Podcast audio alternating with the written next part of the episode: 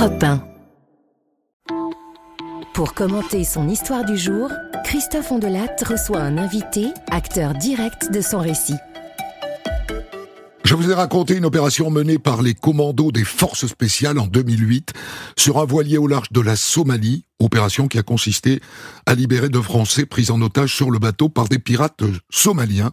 Un récit que j'ai adapté d'une série de Canal+, euh, diffusée sur MyCanal, et qui s'appelle Opération spéciale de Stéphane Ribojad.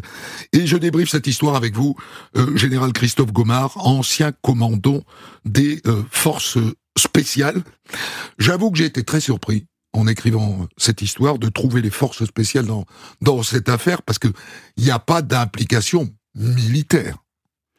Bah, dès lors que la marine nationale est engagée euh, sur euh, pour effectivement aller sauver certains de nos concitoyens, euh, il est logique qu'il y ait également des forces spéciales. et finalement, les forces spéciales servent à quoi? Elles servent non seulement bien sûr à aller détruire, euh, mener des actions sur les arrières de l'ennemi, faire du renseignement, mais également euh, pour libérer des otages. Et euh, c'est un des exemples de libération d'otages. Il y en aura d'autres sur d'autres voiliers, comme le Ponant ou comme le, Tanit, ou des libérations d'otages au sol, dans lesquelles d'ailleurs deux, deux commandos du commando Hubert, d'ailleurs, dont on parle dans, dans mmh. cet épisode, les premiers maîtres Cédric de Pierrepont et Alain Bertoncello sont décédés. Donc en fait, c'est euh, un type d'action euh, que les forces spéciales savent faire, libérer des otages. Et qui est assez méconnu. En, gros, c'est le GIGN, euh, mais dans le monde, quoi.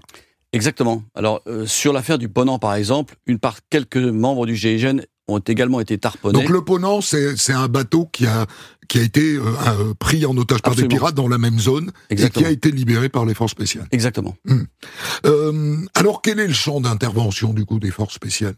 Parce qu'on pouvait imaginer sur théâtre de guerre aller faire du renseignement, passer derrière les lignes ennemies, s'enterrer, regarder, écouter. Et là, on les retrouve dans une fonction de police, en fait.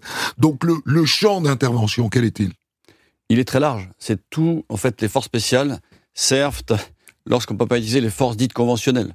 Euh, on ne va pas utiliser, par exemple, sur une affaire comme celle-ci, on ne va pas utiliser un régiment d'infanterie ou un bataillon d'infanterie. On va, chercher à utiliser des commandos marines, et en l'occurrence, ici, le commando Hubert, donc des nageurs de combat, qui éventuellement peuvent s'infiltrer sous la mer pour s'approcher au plus près d'un bateau. Euh, mais effectivement, dans le cadre, et de toute façon, j'allais dire la marine nationale, agit, vous savez, elle agit dans le cadre de l'action de l'État en mer. Donc en fait, euh, c'est elle qui va faire la, police en mer. C'est pas la police ni la gendarmerie. Il y a une gendarmerie maritime, mais l'action de l'État en mer est menée par la marine nationale. Et on est dans ce cadre-là. Est-ce que euh, les forces spéciales, n'interviennent dans ce cas-là que pour libérer des Français, ou ce peut être pour des otages étrangers? Alors, euh, c'est souvent pour les otages français, c'est-à-dire que c'est à la demande du gouvernement français, en l'occurrence du président de la République de l'époque, qui était Nicolas Sarkozy, après un conseil de défense dans lequel il décide, eh bien, nous allons intervenir, l'armée française va intervenir pour libérer ses otages. Alors ça, c'est quelque chose de très surprenant aussi. C'est-à-dire qu'il s'agit de deux Français sur un voilier et on dérange le président de la République. Oui. C'est quand même étonnant. Oui. On est à cette époque-là, on est en, pleine crise des subprimes. Il a des, des emmerdements par-dessus la tête. Et on va le chercher et il participe à une réunion concernant ce couple pris en otage. Oui, parce qu'il il peut y avoir des, des implications diplomatiques au-delà du seul aspect de l'opération militaire, mmh. euh, qui reste assez, enfin, assez simple, ça, ça n'est jamais simple évidemment, euh, mais euh, au-delà de l'aspect purement tactique de l'opération, il peut y avoir toutes les implications qu'il y a autour. D'abord, on est dans une zone internationale, euh, donc on n'est pas dans le territoire français, euh, ni maritime français, on est en zone internationale, et à ce titre-là, il est logique en fait que le chef, de, le chef des armées, qui est le président de la République, en soit informé et décide. Il est informé de toutes les opérations des forces spéciales. Vous, vous avez été chef des forces spéciales sous François Hollande. Euh, oui, vous avez commencé sous Hollande absolument. et poursuivi euh, sous Macron. Euh, Sarkozy et puis Nicolas Sarkozy, Sarkozy en 2011 et puis ensuite François Hollande. À chaque fois, ils sont informés. Oui, dès lors que l'armée française et en particulier les forces spéciales, parce que il y a une notion au-delà de l'aspect tactique, comme je viens d'expliquer à l'instant, c'est vraiment les implications politiques et diplomatiques qui peuvent avoir euh, qui peuvent avoir euh, lieu. Et, on le réveille s'il faut au milieu de la nuit.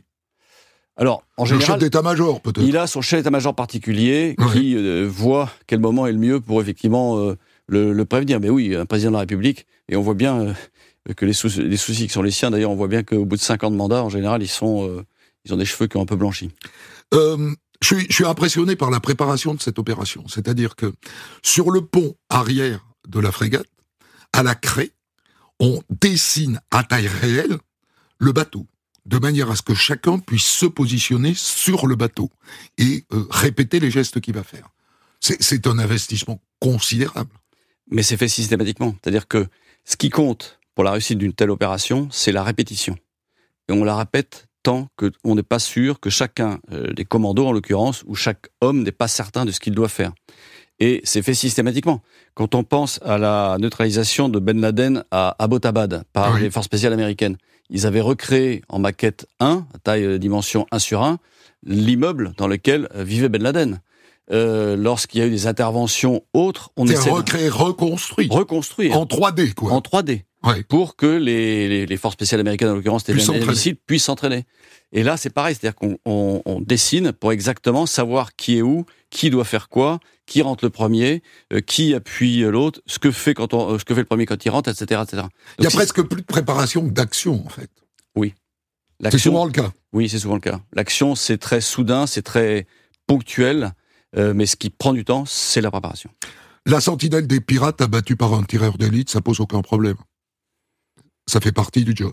Bah, C'est-à-dire que pour réussir une opération comme ça, il fallait effectivement neutraliser la sentinelle. Hmm. Euh, la seule façon de le faire sans qu'il sème l'alerte, c'est effectivement euh, de le neutraliser depuis une longue distance. Je voudrais qu'on on, dise un mot sur le commando Hubert, qui est donc à, à la manœuvre dans cette opération. C'est l'élite des forces spéciales. Alors, toutes les, unités, toutes les unités sont d'élite. Mais c'est vrai que le commando Hubert, euh, euh, ce sont des nageurs de combat. Et pour devenir nageur de combat, au-delà du stage pour devenir commando marine déjà, qui est assez difficile et assez, je veux dire, sélectif, le fait de devenir commando marine, c'est une spécialité en plus, et c'est une spécialité, spécialité pardon, très sélective, euh, puisque c'est des gens qu'on entraîne à palmer longtemps, avec un oxygère, c'est-à-dire un système dans lequel qui n'émet pas de bulles, contrairement aux plongeurs traditionnels que l'on voit.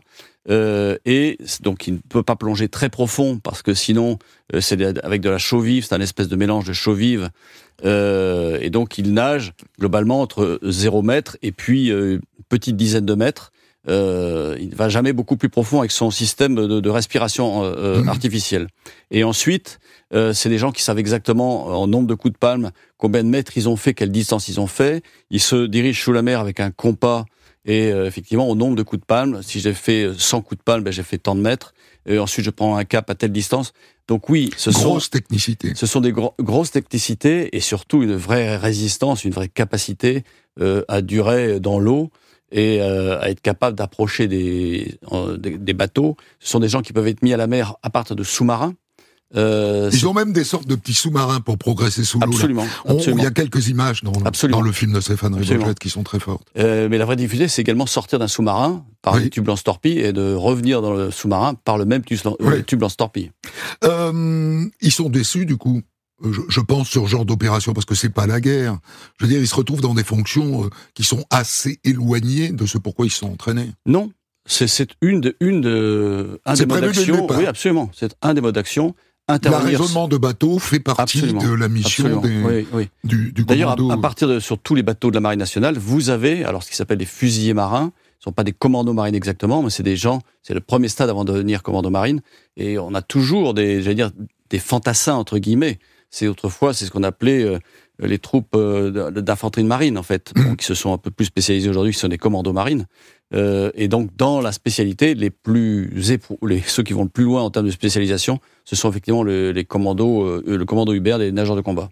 Alors, j'ai plein de questions pratiques à vous poser. Comment est-ce qu'on devient membre des forces spéciales? Alors, ça dépend. Vous avez trois, euh, trois types de forces spéciales. Vous avez des gens qui appartiennent à l'armée de terre, à l'armée de l'air, à la marine. Alors, il suffit de s'engager, de, de choisir l'une de ces unités. C'est une possibilité. On peut rentrer en étant sous-officier ou officier marinier s'agissant des marins, ou en étant officier, ce qui a été mon cas par exemple, ou après avoir fait Saint-Cyr, euh, j'ai été en école d'application et j'ai choisi le 13e régiment dragons parachutistes, qui est un des régiments de force spéciale. Alors après, vous avez dans chacune de ces unités des stages pour devenir force spéciale, des stages qui sont assez difficiles, assez sélectifs, dans lesquels le taux de sélection est assez élevé. Et puis ensuite, bah, vous êtes membre des forces spéciales. Mais vous pouvez rentrer comme euh, soldat, et progresser ensuite dans, dans, la carrière jusqu'à devenir officier ou sous-officier. Et puis, même chose pour les sous-officiers, même chose pour les officiers. Mais ce sont des hommes du rang ou ce sont déjà à la base de sous-officiers et des, et des officiers? Euh, certains s'engagent directement comme euh, hommes du rang, comme euh, militaires du mmh. rang, et ensuite font des stages comme les autres. C'est-à-dire que, bon, évidemment, il y a des tests de sélection initiaux, et puis ensuite, il y a des stages, et si on échoue, eh ben, on va dans, un autre, dans une autre unité. Ce sont des gros bras ou des intellos? Ce sont ni des gros bras, ce sont des intellos au sens, oui, on leur demande de réfléchir et d'avoir un niveau général assez élevé. Non, mais globalement, ce sont des gens cultivés ou plutôt fiers de leurs muscles? Non. Alors, ils sont pas fiers de leurs muscles. Euh, D'ailleurs, vous, quand vous regarderez euh, des, des, membres des forces spéciales, en général, ils sont pas bodybuildés. Euh, contrairement, d'ailleurs, on parlait euh, hier des Américains. Les Américains, eux, effectivement, sont mangent de la protéine ou de la créatine, et puis c'est très différent chez Ils les forces spéciales françaises. Les forces spéciales beaucoup françaises. Plus, beaucoup plus. Beaucoup plus sec. D'abord, on est plus résistant quand on est plus sec. Oui. Donc, on n'est pas sélectionné uniquement sur le physique. Non, ah non, pas du tout, pas du tout il y a, il y a un aspect, bah, d'abord quand on est radio par exemple, euh, il faut être capable de faire du morse, être capable de comprendre comment ça fonctionne. Euh, il y a des tas de choses à apprendre en réalité, parce qu'il n'y a pas que l'aspect résistance physique, il y a également la connaissance euh, des adversaires possibles. On apprend des tas de choses, savoir se diriger, savoir, euh, comment dirais-je, tirer bien sûr, savoir euh, manipuler un tas de choses. Donc oui, il y a des connaissances techniques, des connaissances physiques. Euh, c'est un peu, c'est pas l'homme parfait, mais pas loin.